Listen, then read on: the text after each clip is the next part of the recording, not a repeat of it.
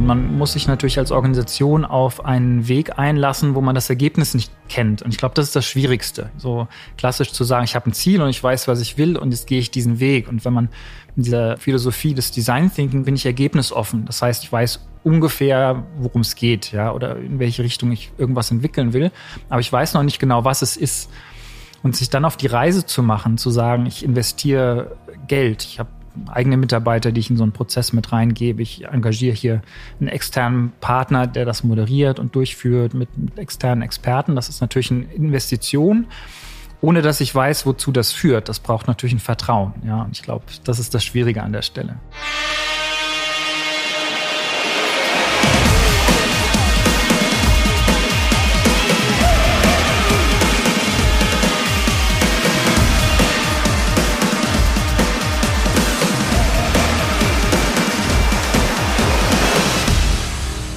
Kreativität und Innovation für eine bessere Zukunft. Das Creators Collective aus Wiesbaden entwickelt Produkte und Geschäftsmodelle, die Mensch, Tier und Umwelt dienen.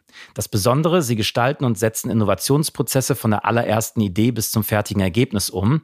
Möglich macht das ein 15-köpfiges Kollektiv aus den Bereichen Kommunikationsdesign, Produktdesign, Architektur, Maschinenbau, Filmillustration, Innovation, Organisationsentwicklung und Pädagogik.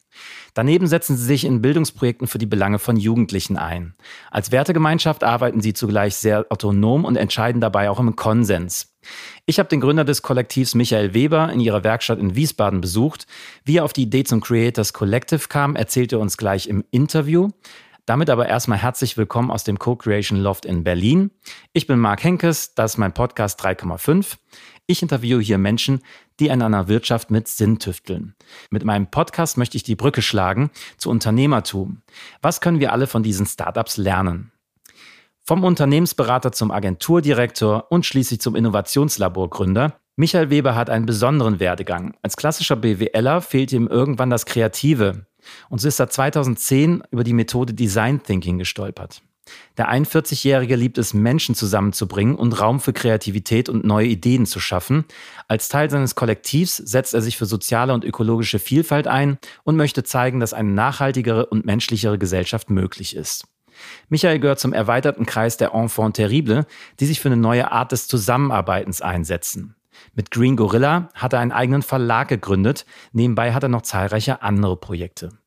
Warum Circular Design für ihn alternativlos ist, weshalb wir mehr Kreativität in der Schule brauchen und welchen Beitrag das Kollektiv im Alltag für mehr Nachhaltigkeit leistet, verrät Jan bei 3,5. Viel Spaß dabei. Du hast jetzt 2017 das Creators Collective hier in Wiesbaden gegründet. Wie ist es überhaupt zur Gründung gekommen? Das hat so ein bisschen eine Vorgeschichte. Ich habe schon 2014 gegründet, habe mich damals selbstständig gemacht, kleines Innovationslabor auch hier in Wiesbaden ins Leben gerufen mit zwei anderen Gründern, auch schon mit dem klaren Fokus auf nachhaltige und soziale Themen. Ja, wie es so manchmal so ist, es läuft anders als man denkt. Wir haben irgendwo gemerkt als Gründer, dass wir nicht ganz in die gleiche Richtung gelaufen sind. Zwar schon von den Werteideen schon, aber nicht tatsächlich von der Idee, wie können wir das Ganze umsetzen. Und haben uns dann 2016 entschieden, getrennte Wege zu gehen. Und dann war für mich die Frage, wie geht das weiter? Wie, wie will ich arbeiten? Für mich war total klar, dass es einerseits nach wie vor um Themen wie Nachhaltigkeit, soziale Themen gibt, dass ich gesagt habe, ich will eigentlich meine Lebenszeit nicht für Dinge aufgeben, hinter denen ich nicht voll stehen kann. Und die zweite Idee oder der zweite Gedanke, der mich getrieben hat, war aber auch, mit welchem Team kann ich wirklich dafür sorgen, dass Dinge in die Realität kommen, dass Dinge wirklich umgesetzt sind? Weil häufig haben wir in Prozessen, dass tolle Ideen da sind, Gedanken, aber das bleibt irgendwo stecken auf dem Weg. Und mit Creators Collective wollte ich wirklich ein Team schaffen, was diesen ganzen Innovationsprozess vom Anfang welche Ideen sind gut, ja, wie, was sind neue Konzepte, die wir angehen können, aber dann auch über einen Designprozess, Produktdesign, Kommunikationsdesign bis hin in Umsetzungsthemen wie Engineering oder auch eine digitale Umsetzung, wie wir so als, als Team tatsächlich begleiten können. Wie kann ich mir so eine Umsetzung vorstellen? Ich meine, wir kennen so Design Thinking Agenturen, die halt einen bestimmten Weg gehen und dann geben sie mehr oder weniger die Ideen halt weiter ins Unternehmen und dann wird gehofft, dass das dann weitergeht. Wie kann ich mir das bei euch vorstellen?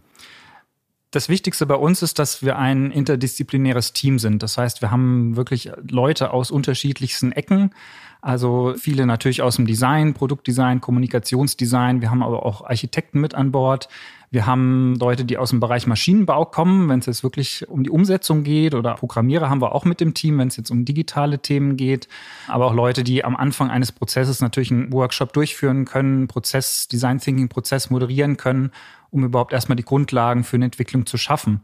Und das Besondere bei uns ist, dass wir in dieser Interdisziplinarität wirklich von vornherein zusammenarbeiten, dass es also keine hintereinander geschachtelten Prozessschritte sind, sondern dass wir wirklich das von vornherein mit einbeziehen und auch von vornherein bestimmte Umsetzungsthemen auch mitdenken können.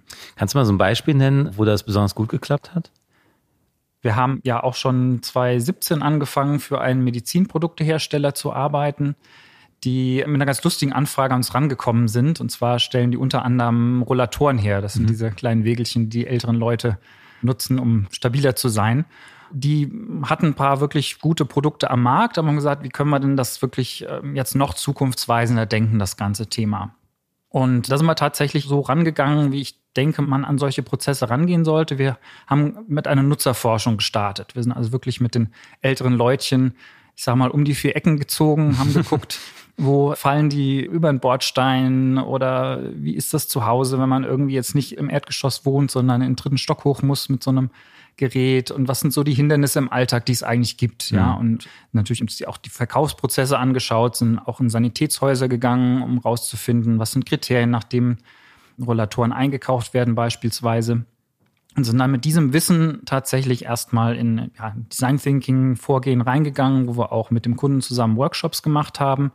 Erstmal in die Breite gedacht haben, was sind Möglichkeiten, die man hätte, was kann man alles machen haben beispielsweise auch ja, uns Entwicklung aus anderen Branchen angeschaut, also Stichwort Cross-Innovation ist da auch sehr spannend. Wir haben geguckt, was gibt's denn im Bereich Fahrradbau für spannende mhm. Konstruktionsprinzipien oder was gibt's im Bereich Kinderwagen. Das waren so Bereiche, wo man sehr gute Dinge übertragen konnte, wo es manchmal halt bestimmte Sachen schon gibt, die in der eigenen Branche dann nicht da sind.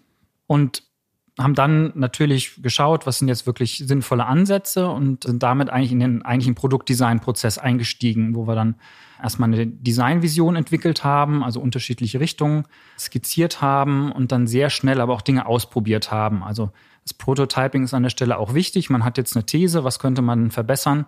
Und das probiert man aus. Also dann standen wir wirklich in der Werkstatt, haben gerade im Bereich Ergonomie war da ein Riesenthema Dinge gebaut, haben das auch wieder mit Nutzern getestet, also auch wieder in der Realität verprobt, ja, auch wieder ganz wichtig.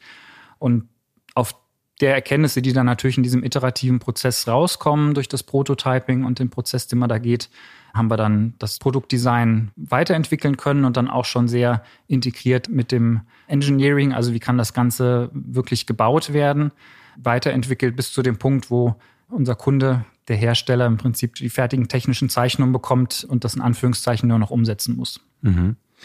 Und jetzt hast du schon erzählt, dass halt viele verschiedene Disziplinen hier halt mhm. in deinem Team sind. Wie viele Mitarbeiter seid ihr gerade?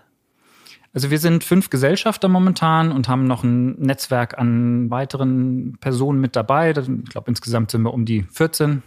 Und je nachdem, welche Themen und Projekte wir haben, haben wir da natürlich im Netzwerk, können wir das, äh, können wir die Personen dann entsprechend mit reinnehmen. Mhm. Jetzt habt ihr ja einen Unternehmensnamen Creators Collective. Wie kann ich mir das vorstellen? Also gibt es da eine bestimmte Arbeitsweise oder wofür steht das Collective? Das Collective steht für die Idee, tatsächlich auf Augenhöhe miteinander zu arbeiten.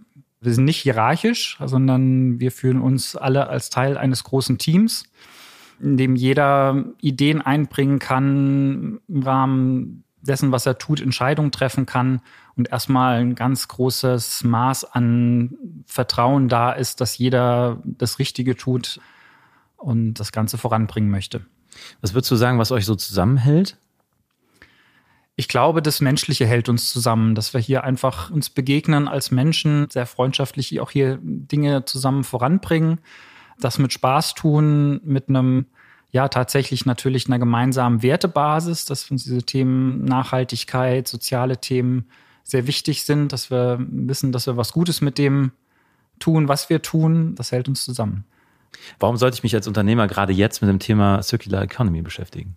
Circular Economy ist deswegen ein super wichtiges Thema im Moment, weil wir haben Themen wie Klimawandel, um die wir uns alle kümmern müssen als Gesellschaft, wo natürlich Unternehmen eine riesige Rolle spielen. Und ich sage mal auch aus natürlich gesetzlichen Gründen, die jetzt kommen, natürlich Thema European Green Deal, wo sich viel gesetzliche Änderungen auch ergeben, wo Unternehmen tatsächlich sich dieses Thema annehmen müssen in Zukunft, ob sie wollen oder nicht. Also ich glaube, einerseits merken natürlich viele Organisationen, dass sie auch neue Ansätze brauchen. Also ich glaube, ein Unternehmen ist natürlich per se darauf angelegt, Dinge effizient zu tun. Und Effizienz heißt, ich muss Dinge verlässlich wiederholen können. Ja, das ist Aufgabe eines Unternehmens, sonst kann ich auch nicht wirtschaftlich agieren. Das ist ganz klar. Aber sowas wie Innovation und Design Thinking, zu sagen, ich will neue Wege gehen, das ist dann natürlich das Gegenmodell zu. Und das clasht durchaus ein bisschen. Ja. Aber gleichzeitig merken die Unternehmen, sie brauchen natürlich neue Impulse, man muss sich weiterentwickeln und dazu ist das eine, eine tolle Herangehensweise. Und dann ist es die Schwierigkeit, das aber auch ernst genug zu nehmen. Und man muss sich natürlich als Organisation auf einen Weg einlassen, wo man das Ergebnis nicht kennt. Und ich glaube, das ist das Schwierigste, ja. So klassisch zu sagen, ich habe ein Ziel und ich weiß, was ich will und, und jetzt gehe ich diesen Weg. Und wenn man in dieser Philosophie des Design Thinking bin ich ergebnisoffen. Das heißt, ich habe zwar vielleicht eine Problem, Stellung. Ja, ich weiß ungefähr, worum es geht, ja, oder in welche Richtung ich irgendwas entwickeln will. Aber ich weiß noch nicht genau, was es ist. Und sich dann auf die Reise zu machen, zu sagen, ich habe jetzt hier, ich investiere Geld, ja, ich habe eigene Mitarbeiter, die ich in so einen Prozess mit reingebe. Ich engagiere hier einen externen Partner, der das moderiert und durchführt mit externen Experten. Das ist natürlich eine Investition ohne dass ich weiß, wozu das führt. Das braucht natürlich ein Vertrauen. Ja, und ich glaube, das ist das Schwierige an der Stelle. Wie löst ihr das? Natürlich Vertrauen schaffen dadurch, dass man auch zeigt, dass es funktioniert, dass man natürlich die Erfahrung hat, solche Prozesse schon gemacht zu haben, dass man zeigen kann, zu welchen Ergebnissen das führt manchmal auch einfach niedrigschwellig mal den Fuß ins Wasser halten oder in großen Zehen zu sagen, hier gibt es vielleicht mal wirklich ein kleines Format, um das mal auszuprobieren. Ja, so ein Kennenlernformat, man macht mal zwei Stunden, probiert das mal aus. Da hat man noch keine echten Probleme gelöst natürlich, mhm. aber zumindest kriegt man ein Gefühl für, was könnte das denn sein. Ja, und dann letztendlich über einzelne Themen zu sagen, lass uns das probieren, ja, dann das Vertrauen zu schaffen, da weiterzumachen. Habt ihr eine Vision, die ihr ganz konkret formuliert habt für euch oder ein Purpose oder ähnliches, mit dem ihr arbeitet? Ja, also wenn man es ganz platt ausdrücken kann, wir wollen die Welt besser machen mit dem, was wir tun. Ja. Das spiegelt sich dann oder bricht sich dann natürlich runter, dass wir sagen, wenn wir Produkte entwickeln, dann sollen die nachhaltig gedacht sein, zirkulär gedacht sein, dass man guckt, wie kann man natürlich auch Materialkreisläufe äh, schließen. Vielfach sind wir natürlich auch in Kontexten, wo es um soziale Themen geht. Also wie können wir sozial benachteiligte Menschen wieder mit reinholen? Wie können wir denen neue Perspektiven eröffnen? Wie können wir Bildung verbessern? Ja, das sind solche Themen, die uns dann auch umtreiben. Hast du da ein Projekt, das du vielleicht mal beschreiben kannst, wie ich mir das vorstellen kann? Also du hast erzählt, dass ihr euch sehr viel mit Bildung auseinandersetzt. Das eine Projekt, mit dem wir uns jetzt schon sehr lange beschäftigen, seit Gründung nennt sich Make Your School. Das ist ein Projekt von einer Berliner Stiftung, Wissenschaft im Dialog. Da ist letztendlich die Idee, ein ja, neues Unterrichtsformat in die Schulen reinzubringen oder eine neue Art zu lernen, muss man eigentlich sagen. Es ist mehr als ein Unterrichtsformat. Das heißt, was tatsächlich passiert, dass wir in Schulen gehen für zwei bis drei Tage und den SchülerInnen erstmal einen kreativen Raum geben. Sie fangen an zu überlegen, wie können sie ihre Schule besser machen, was kann man weiterentwickeln und dann in diesen zwei bis drei Tagen mit, ja, ich sag mal, technischen Mitteln im weitesten Sinne von Bastelmaterial bis Robotik ihre Idee umsetzen. Das ist einfach sehr schön, weil sie merken, wie sie plötzlich selber Dinge anpacken können und umsetzen können und, und so diese Selbstwirksamkeit erfahren, die sie vielleicht sonst im Unterricht nicht so haben. Vielleicht noch ein anderes Beispiel. Wir haben jetzt die letzten zwei Jahre für die Stadtbücherei Frankfurt gearbeitet. Das war ein Projekt, wo es auch darum ging, wie kann man sozial benachteiligte Jugendliche in Stadtteilen, wo keine gute Bildungs- oder kulturelle Infrastruktur ist, wie man denen ja, Formate eröffnen kann, wie sie die Kompetenzen, die sie fürs 21. Jahrhundert brauchen, äh, letztendlich sich ja, erschließen können. Und das Spannende an dem Prozess war, dass wir wirklich partizipativ mit den Jugendlichen gearbeitet haben, haben ja Interviews geführt, Workshops gemacht mit denen zusammen und rausgefunden haben, wo hapert das überhaupt. Und ein Hauptpunkt war, dass erstmal natürlich eine gewisse Anlaufstelle, ein Ort braucht, wo die Jugendlichen sein können, sich ausprobieren können, da dann bestimmte Bildungsangebote überhaupt entdecken können. Wir haben dann im Projektverlauf haben wir einen alten Bücherbus entkernt sozusagen, komplett umgebaut zum, ja, sag mal, mobilen Jugendzentrum, Anlaufstelle äh, umgebaut und sind dann mit dem durch Frankfurter Stadtteile getourt und haben dort vor Ort dann Workshops gemacht, die aber immer geguckt haben, wie kann man die Lebenswelt der Jugendlichen auch wieder aufgreifen, indem man irgendwas über das Thema Hip-Hop ähm, oder Graffiti letztendlich dann, dann auch die Bildungsthemen wieder reinholt. Jetzt hast du vorhin erzählt, dass ihr euch sehr fokussiert auch auf das sozial-ökologische Thema. Was würdest du sagen, was da allgemein bei den Organisationen, jetzt sei es Bildungseinrichtungen oder Unternehmen, gerade so die größte Herausforderung ist bei dem Thema? Ich glaube, die größte Herausforderung ist für Unternehmen die Frage, wie startet man? Ich glaube schon, dass Unternehmen heute erkennen, dass sie Richtung Nachhaltigkeit sich entwickeln müssen. Ja, entweder weil sie vielleicht selber verstanden haben, dass das gesellschaftlich unsere größte Aufgabe momentan ist. Vielleicht aber auch, weil sie gesehen haben, dass da jetzt gewisse gesetzliche Vorgaben kommen und sie einfach nicht drum rumkommen. Ich glaube, die Herausforderung ist einfach, wo startet man? Das ist natürlich ein riesengroßes Thema. Es gibt tausend Ansatzpunkte. Es gibt auch keine einfachen Lösungen. Also es ist ja nicht immer klar, was ist jetzt wirklich nachhaltig und es gibt viele Zielkonflikte. Ja, das, was vielleicht im einen Bereich nachhaltiger ist, ist im anderen Bereich weniger nachhaltig. Und das ist das Schwierige, glaube ich, für die Unternehmen. Wie macht ihr das im Creators Collective? Wo fangt ihr an? Also wir sind ein großer Fan von, sag mal, Ansätzen, die aus dem Design Thinking kommen. Wir haben jetzt beispielsweise gerade für diese Fragestellung wie startet man denn eigentlich so das Format der Design Sprints, was man vielleicht kennt man von Google. Das ist so ein Format, wo man in vier oder fünf Tagen in sehr kurzer, konzentrierter Zeit sich ein Thema vornimmt und eigentlich von den ersten Ideen bis zum Prototyp, den man dann auch mit NutzerInnen testen kann, kommt in dieser Zeit. Und das haben wir verheiratet mit dem Thema Circular Design, also die Frage, wie kann man Kreislaufwirtschaft gestalten. Und da ist dann rausgekommen der Circular Design Sprint, also letztendlich die Idee, einfach auch in vier bis fünf Tagen sehr konzentriert an diesem Thema zu arbeiten mit Experten aus diesem Bereich, also Experten einerseits für die Methode, diesen Design Sprint Ansatz, aber auch andererseits Experten für Nachhaltigkeit und dann aber auch Experten für Produktdesign beispielsweise, wenn man das Ganze um ein Produkt dreht um tatsächlich diese ersten Schritte zu gehen, um einfach zu sagen, ja, wir starten jetzt mal, wir fangen mit einem Thema an und kommen in sehr kurzer Zeit zu einem Punkt, wo wir dann auch sehen, wie wir da weiterkommen. Und jetzt habt ihr seit 2020, glaube ich, eine Green Office Philosophie. Äh, zumindest mhm. damit habt ihr jetzt auch mal äh, begonnen, vor zwei Jahren schon. Mhm. Was verbirgt sich denn dahinter? Ja, das war tatsächlich aus unserem eigenen Kontext heraus gedacht, wo wir uns hier gefragt haben in unserem Studio in Wiesbaden, wie können wir das Ganze grüner machen? Und wir haben dann Workshop intern gemacht und halt überlegt, was sind denn das für Themen? Und die sind natürlich vielfältig. Das fängt hier bei Einrichtungen im Office an, geht darüber, wie ernähren wir uns hier, bis hin zu, wie reisen wir, wie entsorgen wir den Müll und so weiter. Das ist sehr vielschichtig.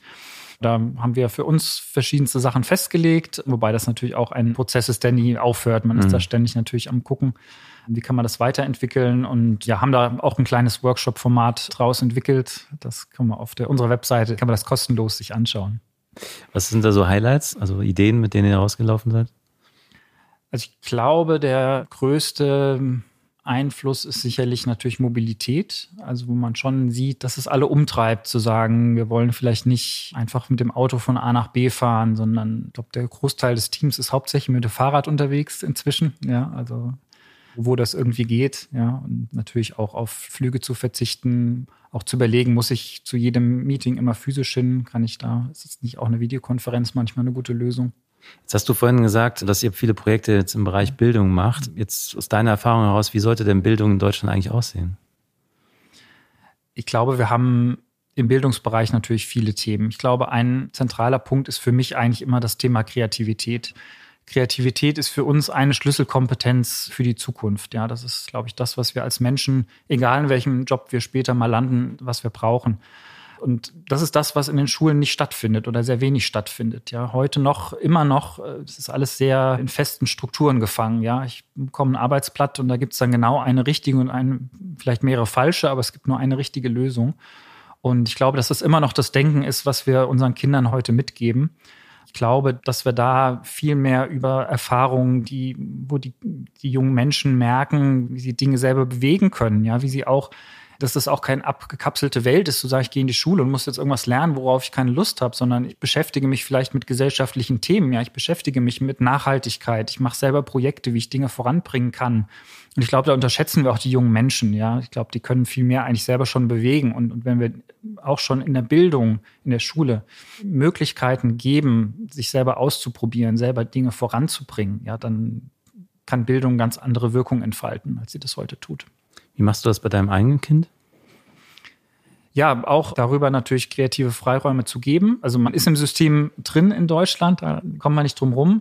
Da kommen natürlich Fragen wie, was ist jetzt wirklich die Schule, die noch am nächsten an dieses Ideal rankommt? Meine Tochter ist auf einer integrierten Gesamtschule. Das ist in dem Fall auch eine bewusste Entscheidung, weil das tatsächlich das Schulmodell, zumindest hier in Hessen ist, wo der größte Anteil an Integration, an inklusiven Gedanken ist, zu sagen, wir wollen nicht Kinder irgendwie maximal auseinandersortieren, sondern wir lernen eigentlich voneinander, weil wir un unterschiedliche Talente und Eigenschaften haben und auch viel Projektarbeit, viel Möglichkeiten, sich auszuprobieren, da herrscht. Und ja, im Privaten natürlich, klar, Freiräume geben, ausprobieren lassen, die Schule nicht so ernst nehmen, vielleicht auch ein bisschen. Jetzt hast du vorhin erzählt, dass halt eine der Schlüsselkompetenzen Kreativität ist. Jetzt hast du BWL studiert. Würde ich jetzt nicht unbedingt in einem Fach, also ich bin selber VWL, das ist nicht so weit entfernt. Aber wie ist denn dazu gekommen, dass du in diese Richtung jetzt gegangen bist? Ich glaube, das war ja gar nicht so der ursprüngliche Weg, den du am Anfang eingeschlagen hattest, ne? Ja, ja, das stimmt. Ich glaube, das mit dem BWL war so ein kleiner Unfall. ja. Zu einer Zeit, wo ich nicht wusste, wo es lang geht, ich glaube. Und dann kommt natürlich schnell der Ratschlag, naja, dann äh, ist BWL, kann man nichts verkehrt machen, glaube ich so. Ähm, was vielleicht auch stimmt ja, bin dann tatsächlich nach dem Studium auch erstmal klassisch, sag ich mal, in der Unternehmensberatung gelandet. Und da habe ich aber irgendwann gemerkt, irgendwas fehlt da. Also es gibt immer, ja, man versucht immer wieder die gleichen Ansätze und häufig funktionieren die nicht oder manchmal funktionieren die nicht so dieses klassische von A nach B. Und das fehlt zu sagen, ja, vielleicht müssen wir mal einen neuen Weg ausprobieren. Und bin dann ja 2010 über das Thema Design Thinking gestolpert. Es kam da gerade so in der ersten Welle aus USA rüber geschwappt irgendwie. Und habe eigentlich in dem Zuge gemerkt, das hat unheimlich resoniert in mir, zu sagen, das ist eine Methode, wo man auf den Menschen schaut, was braucht der Mensch tatsächlich, wie denkt der Mensch, was sind die Bedürfnisse, die Wünsche und von da aber wirklich in einem kreativen Prozess anfängt, rauszufinden, was sind gute Lösungen und auch nicht zu sagen, es ist immer linear, sondern man kann Umwege gehen. Das ist Teil des Prozesses, dass man vielleicht Dinge ausprobieren muss, dass man vielleicht merkt, so funktioniert das nicht, vielleicht müssen wir einen anderen Weg gehen, aber immer wieder was dazulernt, ja. Und das aber nicht schlimm ist, sondern dass das eigentlich eher dann hinterher zum richtigen Ergebnis führt, dass man diese, diese Dinge ausprobiert hat und sich inspirieren lassen hat. Ja, und in diesem Zuge bin, habe ich dann gewechselt in die Kreativwirtschaft, um, um genau in diese Richtung weiterzugehen. Da ein paar Jahre gearbeitet und dann irgendwann 2014 entschieden, mich selbstständig zu machen und tatsächlich genau so zu arbeiten, wie ich denke, dass das sinnvoll ist. Jetzt hast du nicht nur das Creators Collective, sondern mit Green Gorilla hast du, glaube ich, 2020 ein Spiel im Buchverlag gegründet. Mhm. Hast dir, glaube ich, deinen Co-Creator Basti dazu geholt? Mhm. Und wie kamst du zu der Idee, einen Verlag zu gründen? Tja. ich weiß nicht, ob mir langweilig war, das kann ich heute nicht mehr so genau sagen. Ich glaube nicht. Nee, die Idee kam tatsächlich über meine Tochter. Also ein bisschen längere Geschichte. Ich habe als Kind selber viel Pen-and-Paper-Rollenspiele gespielt und fand das immer toll, weil es in so fremde Welten entführt hat. Und ich wollte, als meine Tochter so acht, neun Jahre alt war, wollte ich mit ihr auch sowas machen.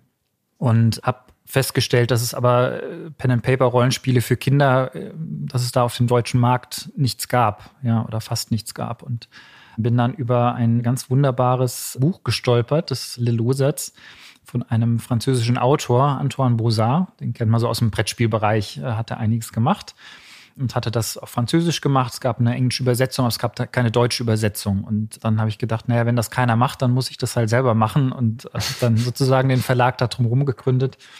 Und habe aber auch gemerkt, dass ich da unheimlich viel Spaß dran hatte, das zu übersetzen und, und alles drumherum oder auch mal noch was Neues auszuprobieren. Ja, ich habe ja so mein Berufsleben habe ich mit Dienstleistung verbracht im Wesentlichen und das fand ich super spannend, auch zu sagen, man hat ein eigenes Produkt. Das ist ein ganz anderes Geschäftsmodell. Ich will das mal ausprobieren und das Ganze natürlich auch, auch nachhaltig machen. Ich glaube, das war auch noch ein Motiv zu sagen, wenn man jetzt als Berater über Nachhaltigkeit redet, ist es was anderes als nochmal selber die Gestaltungsmöglichkeiten zu haben, zu sagen, ich habe ein Produkt und ich mache das jetzt einfach so nachhaltig, wie ich mir das vorstelle.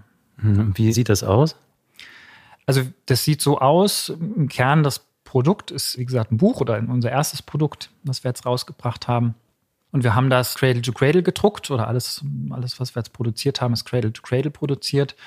Und Cradle to Cradle ist ja, ich sag mal, ein sehr strenger Standard für Nachhaltigkeit, aber auch im sehr breiten Sinne, wo der Anspruch dahinter steckt, dass im Prinzip alles, was an Materialien genutzt wird, völlig unbedenklich ist, auch aus gesundheitlichen Aspekten, aber auch für die Umwelt und auch in den Arbeitsbedingungen, wie das hergestellt ist. Eine große Leidenschaft von dir, habe ich zumindest gelesen, ist die japanische Kampfkunst Aikido. Mhm. Wie bist du dazu gekommen? Ja, schon äh, früh. Also ich glaube, mit 15 habe ich gestartet. Bin drüber gestolpert. Ich hatte irgendwie die Idee, irgendwas mit Kampfkunst oder Kampfsport zu machen. Und dann gab es da so einen Schnuppersonntag und habe mir das mal angeschaut und bin seitdem dran geblieben.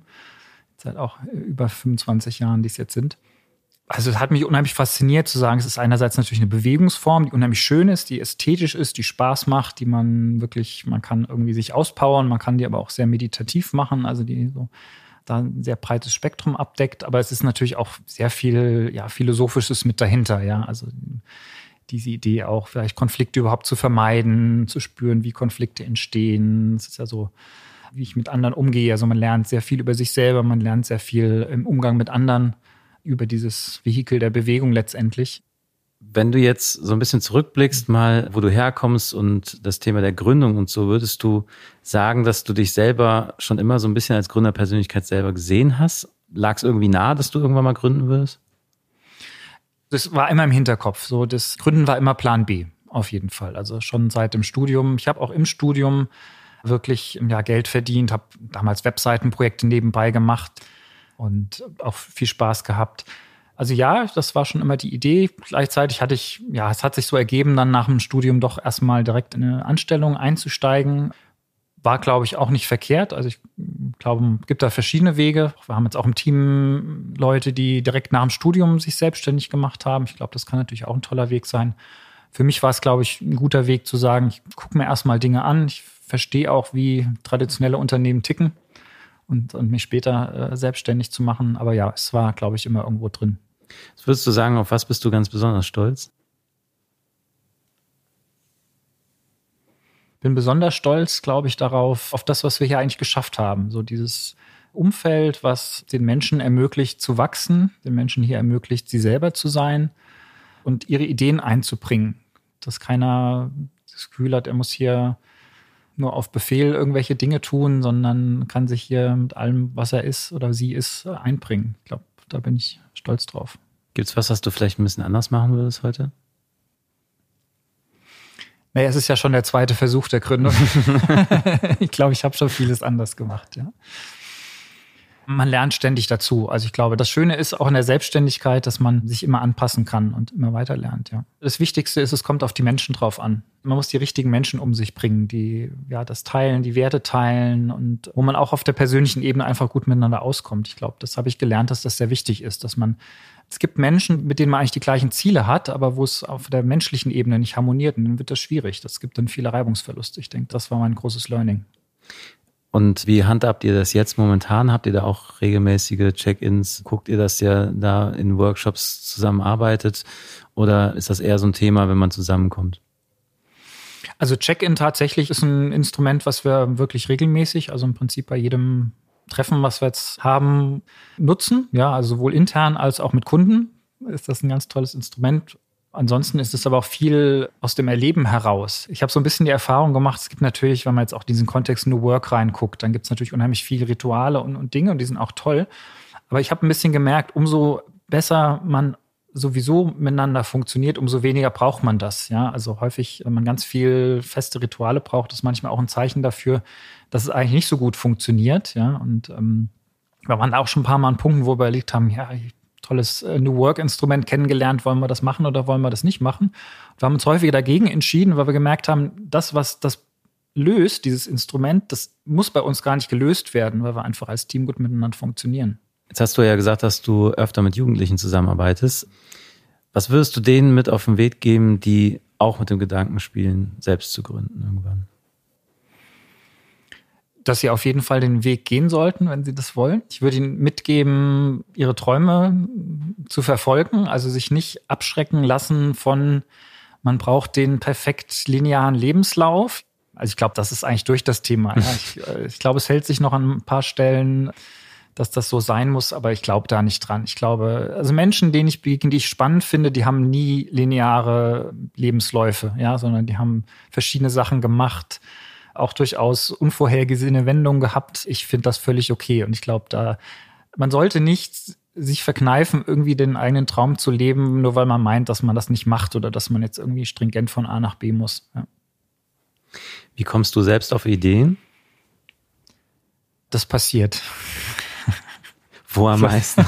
Ständig. Ständig. Ich glaub, das ist eher nicht das Problem. Das, Problem. das Problem sind die zu vielen Ideen. Ich ah, glaube, okay. also ich könnte äh, ständig was lostreten und anzetteln und das Problem ist, die Dinge hinterher umzusetzen. Ja. Was hast du denn persönlich als nächstes geplant? Für mich persönlich habe ich geplant, die Dinge, die ich jetzt, äh, die laufen, weiterzumachen, natürlich. Also ich muss immer aufpassen, nicht zu viel anzuzetteln, haben wir eben schon gesagt. Das heißt, die Corona-Zeit war natürlich turbulent. Wir sind jetzt dabei, wirklich zu schauen, wie, wie entwickeln wir uns daraus weiter. Wir haben jetzt auch als Team angefangen, uns nochmal ein paar Auszeiten zu gönnen, so aus diesem Operativen heraus. Das heißt, wieder strategischer reinzukommen, zu gucken, wie entwickeln wir das Ganze weiter. Ich glaube, das ist schon so mein Fokus ja, die Dinge in die Zukunft reinzubringen. Mhm. Und für dich persönlich gibt es da irgendwas, wo du sagst, das ist jetzt mein nächstes Projekt, nächster Buchverlag oder? Das Schöne an dem Buchverlag ist, man kann natürlich ganz viele Buchprojekte mhm. machen. Also wir sind da tatsächlich jetzt am zweiten Buchprojekt dran. Das ist auch wieder ein Pen-and-Paper-Rollenspiel, was insofern ganz lustig ist, als dass es so in dieser Welt der franco-belgischen Comics spielt. Ja. Äh, Timon Struppi, mhm. Äh, Spirou und so weiter. Genau, da bin ich dran. Es ist immer ein schöner Ausgleich, ja. Jetzt stelle ich meinen Gästen zum Ende des Interviews immer noch drei Fragen. Mhm. Und Creators Collective ist für mich auch eine Marke, eine Impact-Brand. Mhm. Deswegen ist meine erste Frage an dich, warum liebst du Marken? Ja, eine Marke äh, transportiert natürlich das, was die Identität ausmacht im Idealfall ich glaube, eine, eine Marke wirkt nach außen, nach innen. Natürlich müssen wir als Unternehmen natürlich auch Kunden finden. Da ist eine Marke unheimlich wichtig, aber sie schafft auch nach innen natürlich Zusammenhalt. Ja, deswegen ist das schon sehr wichtig.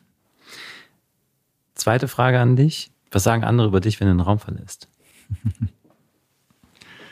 Gut, dass er weg ist, dass sich noch mehr und nicht schon wieder neue, neue Projekte angezettelt hat, vielleicht. Dritte Frage an dich. Was ist deine Lieblingsmarke aus der Kindheit und warum? Also ich habe ja Matchbox-Autos geliebt. Ah, ja. Ich auch. Ich hatte einen Riesenkorb voll, ja.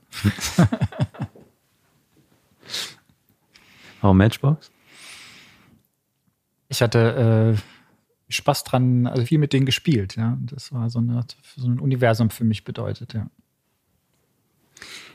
Michael, vielen Dank. Hat mir viel Spaß gemacht. Danke dir. Kreativität und Innovation für eine bessere Zukunft. Wer mehr über das Creators Collective wissen will, unter creators-collective.com findet ihr alle Infos zum Kollektiv. Ihr erfahrt mehr über Projekte wie zum Beispiel das Schulprojekt Make Your School, das nachhaltige Gastronomiekonzept Purpur oder die Geflüchtetenkunstaktion Ubuntu. Und wenn ihr selbst Teil des Kollektivs werden wollt oder ein Projekt habt, bei dem ihr Unterstützung braucht, schreibt Michael einfach direkt an. Ich bin auf der Suche nach den 3,5, die Mensch und Planet über Profit stellt und sich für eine Wirtschaft mit Sinn engagieren. Wenn ihr da jemanden im Auge habt, bitte schreibt mir an mark.3,5.de. Ich freue mich, wenn euch die Folge gefallen hat, wenn ihr was mitgenommen habt. Wenn dem so sei, dann gebt mir auch gern Feedback, eine positive Bewertung, wie zum Beispiel auf Apple, und sprecht drüber. Ich freue mich auf jeden Fall über Mund-zu-Mund-Propaganda. Bis dahin bleibt gesund. Wir hören uns in zwei Wochen. Ciao.